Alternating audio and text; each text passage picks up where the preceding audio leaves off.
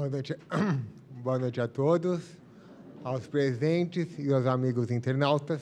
É com muita alegria e bom ânimo que estamos reunidos em nome de Jesus para aprendermos um pouco mais e, principalmente, tentarmos colocar em prática os seus ensinamentos. Bíblia de Jerusalém, Mateus capítulo 17, versículos 14 a 20, que tem como título Endemoniado Epilético, há um paralelo com Marcos capítulo 9, versículos 14 a 29 e Lucas capítulo 9, versículos 37 a 42. Ao chegarem junto da multidão, aproximou-se deles um homem que de joelhos lhe pedia: Senhor, tem compaixão de meu filho, porque é lunático e sofre muito com isso. Muitas vezes cai do fogo e outras muitas na água. Eu os trouxe aos seus discípulos, mas eles não foram capazes de curá-lo. Ao que Jesus replicou: Ó oh, geração incrédula e perversa, até quando estarei convosco? Até quando vos suportarei? Trazei-o aqui. Jesus o conjurou severamente e o demônio saiu dele. E o menino ficou são a partir deste momento. Então os discípulos, procurando Jesus a sós, disseram: Por que razão não pudemos expulsá-los? Jesus respondeu-lhes: Por causa da fraqueza da vossa fé.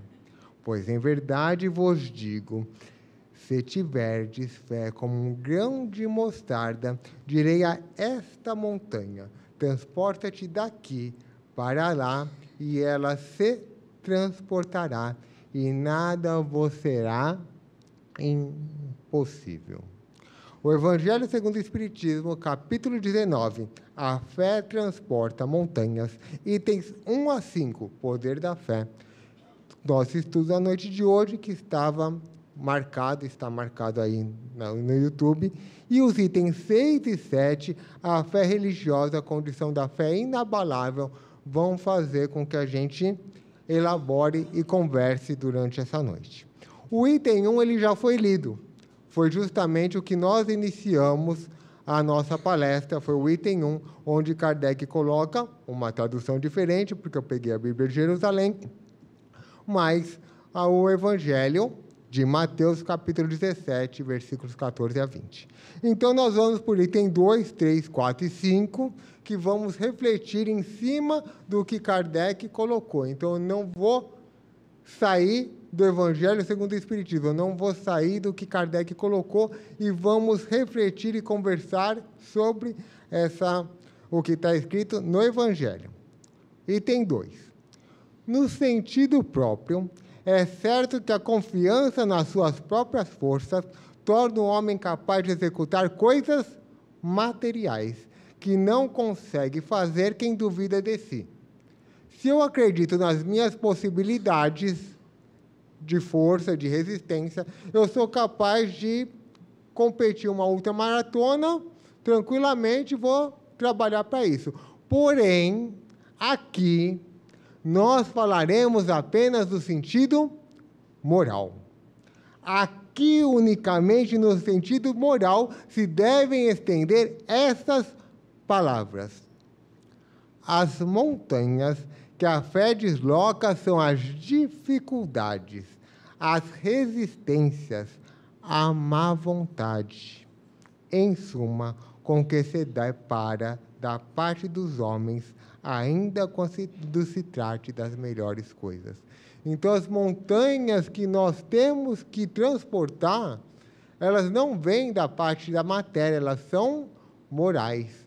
O Evangelho, os conhecimentos que Jesus trouxe para a gente, eles são para que nós enfrentemos o mundo turbulado, de turbulações que nós vivemos, de complicações e tudo mais, mas o foco é justamente a questão moral. É essas as montanhas, as dificuldades do dia a dia, os nossos tormentos que nós vamos transportar. Olha aqui. os preconceitos da rotina, o interesse material, o egoísmo, a cegueira do fanatismo e as paixões orgulhosas são outras tantas montanhas que barram o caminho a quem trabalha pelo progresso da humanidade. Orgulho, egoísmo, vaidade. Tudo isso atrapalha quem quer colaborar com a evolução da humanidade. E quem quer colaborar com o progresso da humanidade?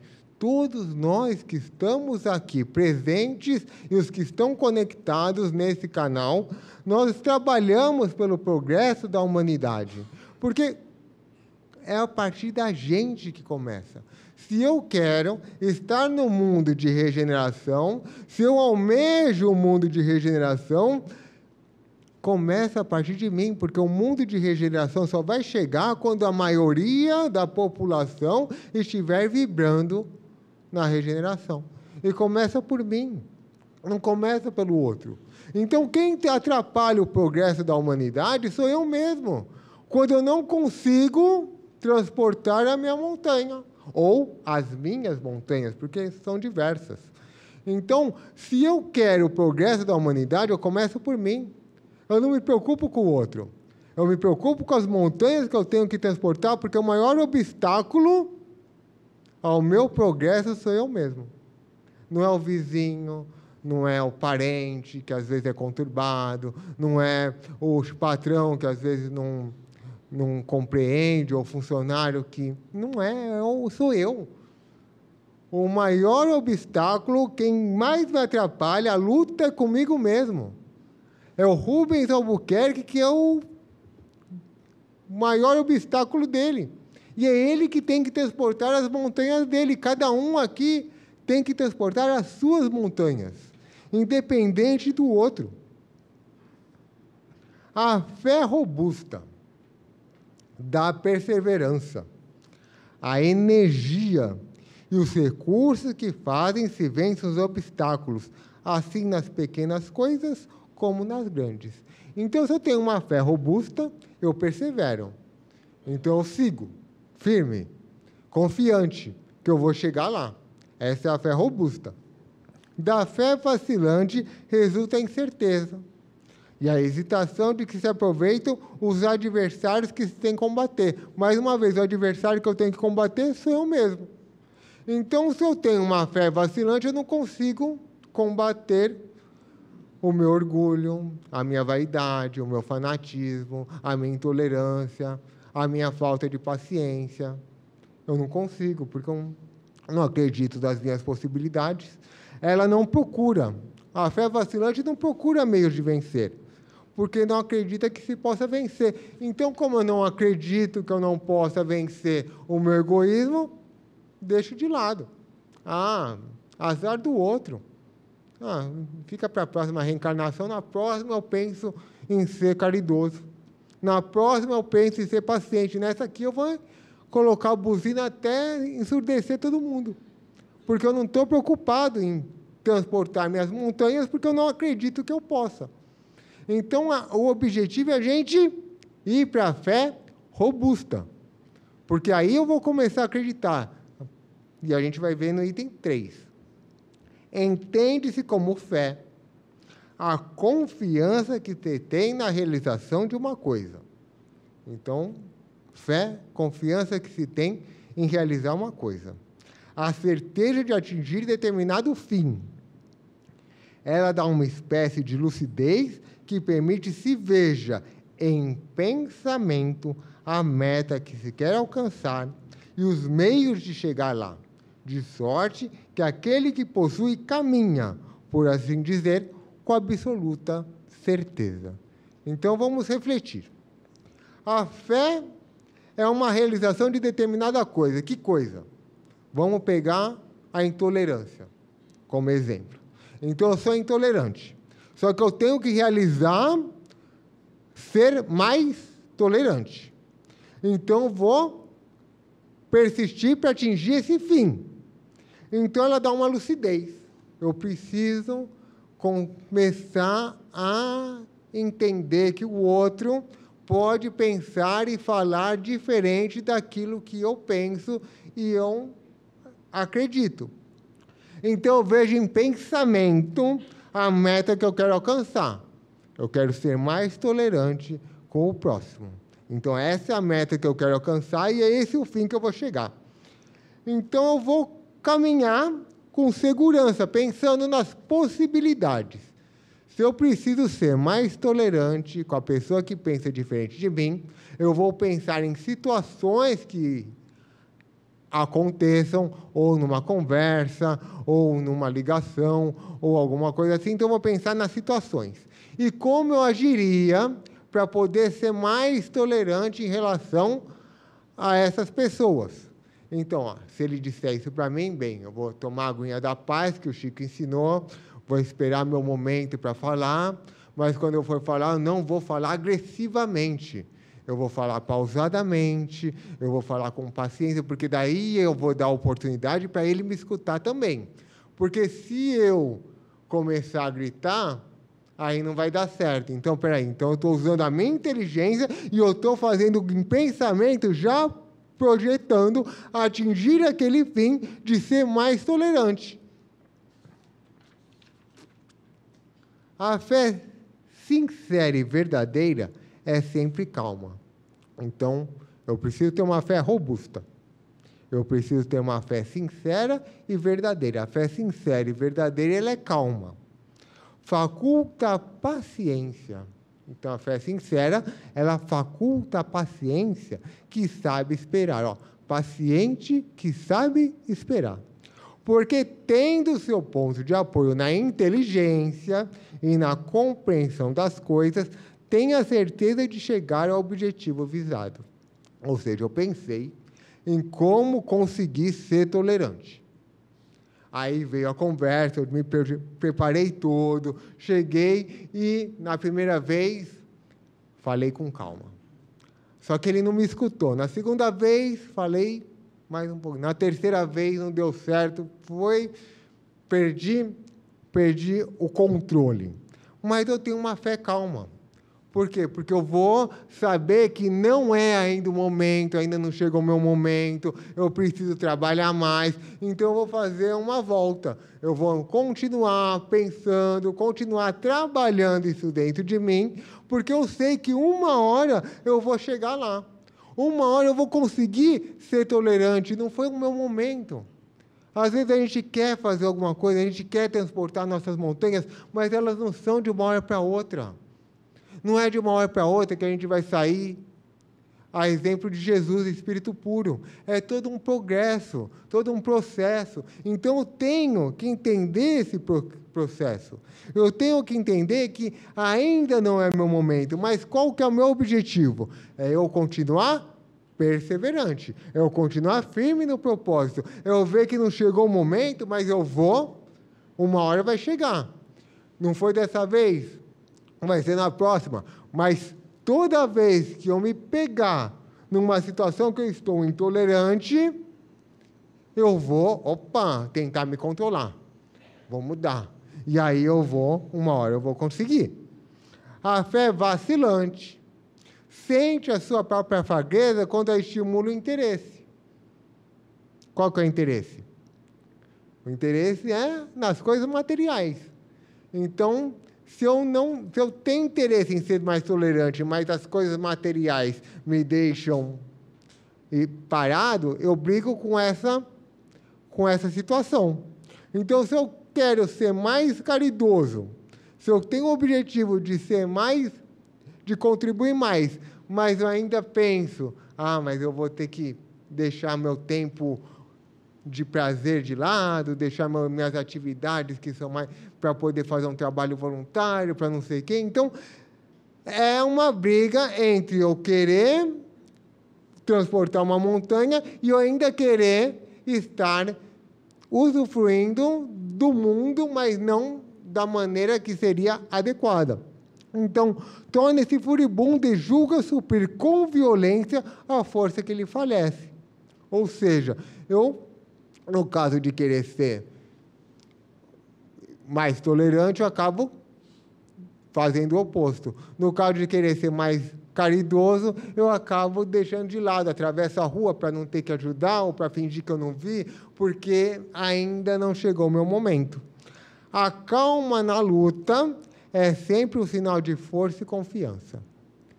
Ou seja, se eu preciso transportar minhas montanhas, eu preciso ter paciência, eu preciso ter calma na luta. Eu não posso brigar comigo ah, mas eu não consigo, eu não sei o quê, porque aí eu vou estar me machucando. Eu não vou utilizar o auto-perdão. Então eu tenho que me eu tenho que compreender o meu momento, eu tenho que ser calmo, eu tenho que olhar e falar: não, ainda não chegou. Estou calma, ainda não chegou, não foi dessa vez. Vou pensar mais, vou refletir mais, vou agir diferente. Mas é uma calma. Porque se eu partir para agressão comigo mesmo, vai acontecer que eu vou ficar me punindo e eu não vou conseguir atingir o objetivo visado. Então eu tenho que trabalhar com auto-perdão. A violência, ao contrário, denota fraqueza e dúvida de si mesmo. Se eu já saio para a violência, eu estou duvidando de mim. E eu não posso, eu, eu só tenho que encontrar as forças dentro de mim para enfrentar as montanhas. Então, como que a gente faz isso? É justamente com o Evangelho, com Jesus, nos exemplos que ele trouxe, nos exemplos que a gente lê no Evangelho. Então, a gente vai tendo essa calma, a gente vai tendo a compreensão dos momentos que nós precisamos trabalhar, dos momentos que nós precisamos perdoar a nós, ao próximo. Então, dessa forma, eu vou vencendo, eu vou adquirindo essa essa fé. Ah, item 4. A verdadeira fé se conjuga à humildade.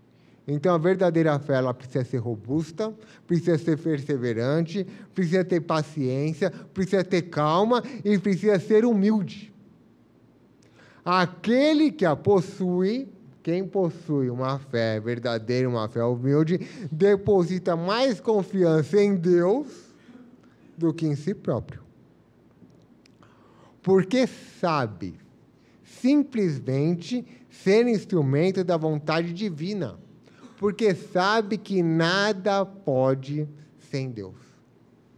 Então não adianta, se eu quero fazer alguma coisa, se eu quero vencer os obstáculos, se eu quero persistir, se eu quero me melhorar, se eu quero. Porque eu me melhorando, eu melhoro quem está ao meu redor. Eu não mudo ninguém. Mas a minha mudança interna muitas vezes faz com que o outro observe essa mudança. E o outro olha, caramba, ele está transportando as montanhas. Eu vou transportar as minhas também. Então é o exemplo. É o exemplo que faz com que eu consiga mudar o outro. E aí, a gente tem que dizer, graças a Deus. Porque nada posso sem Deus. É tudo que acontece e tudo que eu faço e tudo que está ao meu redor tem permissão de Deus. Nada sai do controle de Jesus, governador do nosso planeta, nosso irmão maior, que já percorreu esse processo todo que nós estamos percorrendo. Então ele nos conhece, ele sabe do nosso momento. Então, o que, que acontece? Nós Precisamos simplesmente confiar em Deus. E aí a gente agradece a Deus quando nós conquistamos e pedimos para que nos dê força e bom ânimo para enfrentarmos as diversas montanhas do nosso dia a dia. Por essa razão é que os bons espíritos lhe vêm auxílio. Ou seja, se eu confio em Deus, se eu coloco Deus acima das minhas forças, porque realmente Deus está acima, então eu aceito essa humildade. Eu vou dizer: Deus, me ajuda. Está difícil. Porque as montanhas muitas vezes são difíceis. Vamos pegar o exemplo de Jesus, nosso modelo, nosso guia. Jesus não queria ser crucificado. Quem vai querer ser crucificado? Ninguém. Tanto que Jesus diz: Pai, afasta de mim esse cálice. E nós podemos pedir, Deus, me ajuda, afasta de mim essa tribulação que eu estou passando, afasta de mim que está difícil. Está difícil, afasta de mim, me ajuda, me dê força. Mas, ao mesmo tempo, precisamos fazer que nem o mestre, mas que seja feita a tua vontade. Porque não a vontade da vontade dele não seria ser crucificado. Quem vai querer? Mas é a vontade do Pai, a necessidade. Muitas vezes a gente sabe o que a gente quer, mas a gente não sabe o que a gente precisa. Porque tem as nossas necessidades. E Deus sabe das nossas necessidades. Nós só conhecemos pouquíssimo dessa reencarnação. Porque se falar, Rubens, o que você fez exatamente no dia 30 de novembro de 2000, eu não sei. Eu sei que eu vivi para chegar aqui. Eu sei como eu fui, algumas coisas, mas não sei exatamente o que eu estava fazendo nesse horário. Se eu não sei exatamente, Deus sabe. Jesus sabe. Então, se eu não sei exatamente o que eu estava fazendo nessa reencarnação, imagina nas outras, que já passaram, que eu esqueço. Algumas pessoas até lembram de algumas coisas, mas que eu não sei. Mas Deus sabe. Deus sabe tudo que a gente precisa. Então a gente pede que afaste o cálice, a gente pede que afaste as dificuldades, a gente batalha para que as dificuldades sejam facilitadas. Mas às vezes é a necessidade do momento. Mas aqui está dizendo, por essa razão é que os bons espíritos lhe vêm ao seu auxílio. A mensagem vem. Bom ânimo, bom ânimo. A, a tribulação vem, a dificuldade vem, mas bom ânimo porque vai vencer. Todos nós viemos para vencer. A nossa reencarnação é a melhor reencarnação que a gente já teve, porque a lei é de progresso. Essa é a melhor. Estamos na melhor fase. Às vezes não na melhor situação, porque a situação está aflitiva, mas na situação que a gente precisa para transportar as montanhas. Que nós vamos podemos, essa força interior que a gente tem, que é uma força moral para transportar, a gente tem, a gente vai conseguir. Com certeza vai conseguir. Item 5. O poder da fé se demonstra de modo direto e especial na ação magnética. Por seu intermédio, o homem atua sobre o fluido, agente universal, modifica-lhe as propriedades e lhe dá uma impulsão, por assim dizer, irresistível.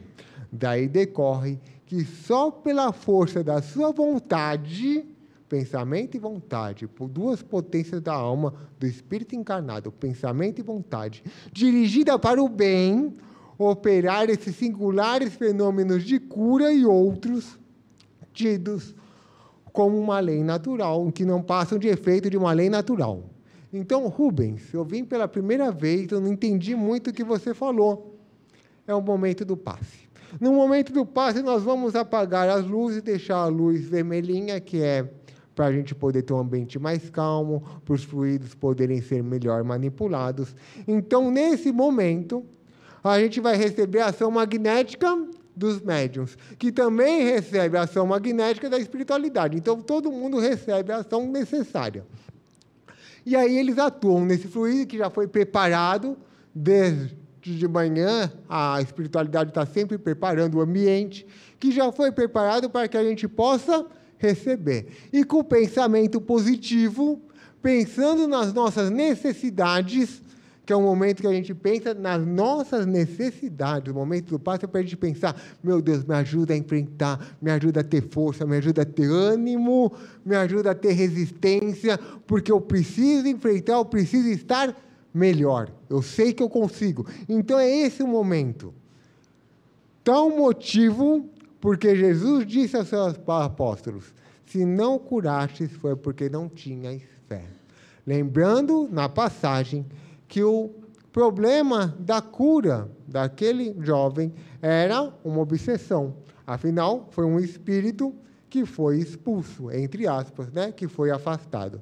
Então, quando a gente fala da cura da obsessão, a gente tem que pensar na oração e na nossa ação. E aí a gente pega no paralelo de Mateus, que a passagem de Mateus é finalizada com a seguinte resposta de Jesus, diferente de Mateus. Então, Marcos, essa espécie, né, de demônio, entre aspas, essa espécie, não pode sair a não ser com oração e jejum. Está no Evangelho de Marcos. Uma resposta diferente. Então, o espírito não pode sair, não pode ser afastado a não ser com a oração e com o jejum. No sentido figurado, nós podemos definir jejum como privação moral. Ou seja, se eu preciso afastar um espírito que está numa situação conturbada em relação querendo me afetar, um obsessor, que eu preciso orar. Orar. Mas o jejum é a privação moral. Ou seja, eu preciso estar condizente com a minha oração. Então não adianta eu orar pedindo perdão, ah meu Deus, me perdoa, se eu quero a vingança do próximo. Eu preciso estar no jejum moral, ou seja, eu preciso mudar meu comportamento, eu preciso mudar minha atitude, eu preciso mudar o meu pensamento para ser condizente com a minha oração. Então, meu Deus, me, perdoa pelas minhas ações que não estão sendo muito adequadas e perdoa também o meu próximo. Ajuda que eu possa me conciliar, ajuda que eu possa ser mais caridoso, ajuda que então eu vou trabalhando a oração em relação àquilo que eu quero para mim e aquilo que eu preciso também para o próximo. O perdão, a tolerância. Então aí eu vou conseguir transportar minhas montanhas utilizando a oração e o jejum adequadamente. Nós terminamos o item 1 a 5 e nós vamos chegar agora na fé religiosa, condição da fé inabalável que é o segundo tópico da nossa palestra. Item 6. Do ponto de vista religioso, pode a fé ser raciocinada ou cega. A fé cega aceita sem verificação, assim o verdadeiro como o falso, e a cada passo se choca com a evidência e a razão. Nada contra as pessoas que acreditam, se alguém tiver acessando a primeira vez o canal do YouTube, nada contra. Pegaremos exemplo da Gênese, na Bíblia de Jerusalém, capítulo 2, versículo 7. O Senhor Deus formou o homem do barro e da terra. Então, Adão veio do barro e da terra. Pum, veio Adão. Gênesis capítulo 2, versículo 22 com a costela que havia tirado de Adão, o Senhor Deus fez a mulher. Nada contra quem acredita no sentido literal. Literal, a pessoa. Nós sabemos que tem um sentido figurado da Bíblia, mas pensando no sentido literal, como exemplo de fé cega, dizemos que está chocando com a razão, porque a ciência já comprovou que não tem como ter criado o homem através de um barro e nem através de uma costelinha mulher. Mas nada contra quem acredita. Chocou com a razão porque está chocando com, com o que a ciência traz. Levada ao excesso produz o fanatismo. Então, levada ao excesso produz o fanatismo. E através do fanatismo a gente vai ver tantas guerras religiosas. Então, produz o fatalismo. Por quê? Você vai conversar com a pessoa, mas a ciência comprovou que existe uma lei, não, não sei o quê, até. Não, não, foi criado do barro e acabou, e ninguém vai dizer, contestar e pronto. Somente a fé que se baseia na verdade garante o futuro. Cada religião pretende ter a posse exclusiva da verdade. Aí é o meu Deus que daí briga com o seu Deus, e daí a gente faz as guerras religiosas, e aí a gente tem que cantar a música Paz do Mundo, Começa em Mim, para que a gente possa ajudar essas guerras religiosas. E aí uh, o meu Salvador não pode ser, porque o meu Salvador é mais do que o seu Salvador. Então a gente se choca, porque a gente quer ter a razão. Preconizar alguém a fé cega sobre o ponto de crença é confessar-se impotente para demonstrar que está com a razão. E aí eu estou impotente para mostrar que eu tenho a razão, eu parto para agressão. Nós não temos razão. Nós temos a ciência caminhando ao nosso lado. Então nós não somos Cada religião pretende ter a posse exclusiva da verdade. Nós não somos donos da verdade. Nós trabalhamos com o conhecimento que Kardec codificou e acompanhamos a evolução da ciência. Item 7. Diz-se vulgarmente que a fé não se prescreve. Não se prescreve. Sem dúvida. A fé não se prescreve nem se impõe. Então não tenho como eu ir ao médico e pedir fé. Não tem. E também não tem como impor fé ao outro. Não tem. Mas aqui tem uma notícia boa. Ela se adquire. E ninguém há que esteja impedido de possuí-la. Todos nós aqui podemos possuir a fé. Porque todos nós aqui podemos adquirir a fé, mesmo entre os mais refratários. Mesmo a pessoa que de repente acessou o canal do YouTube por acaso e ah, vou ver o que é. Mesmo entre os mais refratários, a fé pode ser adquirida. Agora tem que fazer um esforço tem que fazer esforço. Cumpre-lhe ir ao encontro. Eu não vou conseguir adquirir a fé, a fé vindo a mim. Eu tenho que ir ao encontro da fé. E se buscar sinceramente, não deixará de achá-la. Então, olha só, a fé se adquire. Só que eu preciso ir ao encontro da fé. Se eu buscar a fé com sinceridade, eu vou achar. Quem colocou aqui foi Kardec. Então não está errado. Se não aconteceu ainda, é porque existe alguns percalços. Um, há descaso de alguns. Ah, muito difícil, não vou. Deixa isso para a próxima reencarnação há outro também: o temor de serem forçados a mudar de hábitos, porque existe uma necessidade de mudança.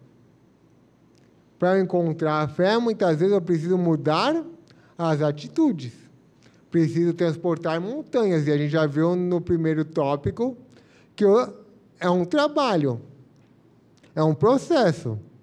Então, se eu tenho medo de sair da zona de conforto, se eu tenho medo de mudar, eu não vou conseguir encontrar a fé. E há outro também, que é o orgulho, negando-se a reconhecer a existência de uma força superior. Se eu não reconheço que Deus está no controle, se eu não aceito que Deus sabe mais do que eu preciso, do que eu, eu mesmo sei, aí fica difícil eu conseguir a fé, porque eu não confio no que Deus preparou para mim. Eu não acredito, eu não aceito. Eu posso acreditar em Deus, mas eu não tenho a certeza que Deus está vendo por mim. Deus esqueceu de mim. Não. Deus não esquece de ninguém porque todos nós somos filhos amados de Deus. Deus criou todos nós, cada um de nós, aqui presentes e os internautas, exatamente igual, simples e ignorante.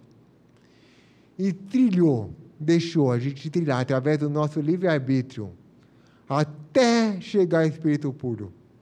E todos nós chegaremos, todos, sem exceção. Então é a gente confiar em certas pessoas, a fé parece de algum modo inata. Uma centelha basta para desenvolvê-la. Quantas vezes a gente olha as pessoas, caramba, como ele enfrentou isso? Eu, no lugar dele, acho que eu não conseguiria enfrentar. Porque está inato. Essa facilidade de assimilar as verdades espirituais é sinal de evidente de antecipação do progresso. Ela já veio. Essa pessoa já veio com o progresso já feito em outras pessoas dificilmente penetram, porque as primeiras já compreenderam, já vieram, já com a intuição, já estão com a educação feita. As outras que não têm, a educação está por fazer, porém se fará. Todo mundo terá essa fé robusta, essa certeza absoluta. Todos. Porque se não ficar concluída nessa existência, vai ficar em outra. Só sabemos de uma coisa: independente do caminho que a gente está trilhando hoje, a gente chegará a espírito puro. Simples assim. Não tem como a gente contra as leis de Deus. E a lei de Deus, entre elas, está a lei do progresso. Agora, a fé necessita de uma base básica a inteligência perfeita daquilo que se deve crer. Então, qual que é a base? Qual que é a inteligência suprema? Deus. Inteligência suprema. Soberanamente justo, soberanamente bom. Então, é Deus. Pai de infinito amor. Então, a gente precisa ter essa, ah, ter essa base. E para crer, não basta ver. Então não adianta eu ver Deus. Só Jesus, Espírito puro, consegue ver Deus. Só Jesus, Espírito puro, consegue compreender totalmente a Deus. Mas é, sobretudo, necessário compreender as leis de Deus. E é por isso que o SEMA sempre convida aos estudos. Porque quando a gente está no livro dos Espíritos 1, no livro dos Espíritos 2, a gente começa a entender a reencarnação, as leis de progresso, as leis naturais, a lei de liberdade, todas as leis. Não precisamos, a própria lei de destruição. Caramba, lei de destruição, é necessário que tenha destruição. Então, tudo isso a gente precisa, a gente vai compreendendo. E quando a gente compreende, a fé vai ficando mais viva na gente. A fé cega é que produz o maior número de incrédulos, porque, como ela quer se impor, exigindo a abdicação de uma das mais preciosas prerrogativas do homem, qual que é? O raciocínio e livre-arbítrio. Se eu quero impor, eu estou deixando de dar a oportunidade até do companheiro errar. Porque é o livre-arbítrio. E às vezes o companheiro precisa do erro para poder perceber, opa, eu fiz o caminho errado. Deixa eu mudar aqui, deixa eu ir atrás de Jesus, porque é o caminho que vai me levar à minha libertação. É esse caminho com Jesus que eu vou transportar as montanhas. Só que às vezes ele precisa errar, porque se ele não errar, se a gente quiser impor, a gente vai estar transformando o companheiro numa marionete. E principalmente contra essa fé que o incrédulo diz que não pode se prescrever. A fé raciocinada, por apoiar-se nos fatos e na lógica, nenhuma obscuridade deixa. Então, nós cremos porque temos a certeza. E ninguém tem certeza senão porque compreendeu. Então a gente tem certeza por quê? Porque a gente compreende. A gente compreende que Deus é o Pai de amor, que Deus tem um propósito para mim, que eu vim aqui hum, com diversas provas, para enfrentar e que eu vou enfrentar, que eu, Deus não dá um fardo maior que eu não possa suportar. Por mais que seja difícil e aflitivo, eu posso suportar. Então, compreendi. Eu compreendi que a lei é de amor. E quando eu compreendo que a lei é de amor, aí pronto, aí eu estou liberto. Fé inabalável só é que se pode encarar de frente a razão em todas as épocas da humanidade. É por isso que na A Gênese, capítulo 1, item 55 de Allan Kardec, o Espiritismo, andando com o progresso, não será jamais ultrapassado, visto que, se novas descobertas lhe demonstrarem que errado está sobre um ponto, ele se modificaria sobre esse mesmo ponto se uma nova verdade se revelar. Ele vai aceitar. Então é a fé raciocinada, a fé que está junto, caminhando com a ciência. E esse resultado conduz o Espiritismo pelo que triunfa da incredulidade sempre que não contra oposição sistemática e interessada. Lembrando o preparo. O preparo falou de bom ânimo. O preparo falou de fé. Escolham o bom ânimo. Com Kardec, com Jesus, a gente pode escolher o bom ânimo, levando a alegria da fé. A gente tem a fé inata da gente. A gente pode fortalecer. A gente pode pegar esse poder da fé e transportar todas, todas, todas as montanhas para aqueles que ainda não conseguem sorrir para a vida e levar o sorriso que aqui a gente recebe. Ninguém pode voltar atrás e fazer um novo começo, mas qualquer um pode recomeçar e fazer um novo fim. Chico Xavier. Se eu cheguei hoje com a minha fé um pouquinho enfraquecida, eu estudei sobre Kardec, estudei sobre Jesus e compreendi um pouco mais as leis de Deus. E com isso eu consigo fazer um novo fim. Não tem problema da maneira como eu cheguei, mas a partir de agora eu posso chegar com a fé mais fortalecida. Ninguém pode voltar atrás e fazer um novo começo, mas qualquer um pode recomeçar e fazer um novo fim. Muita paz a todos.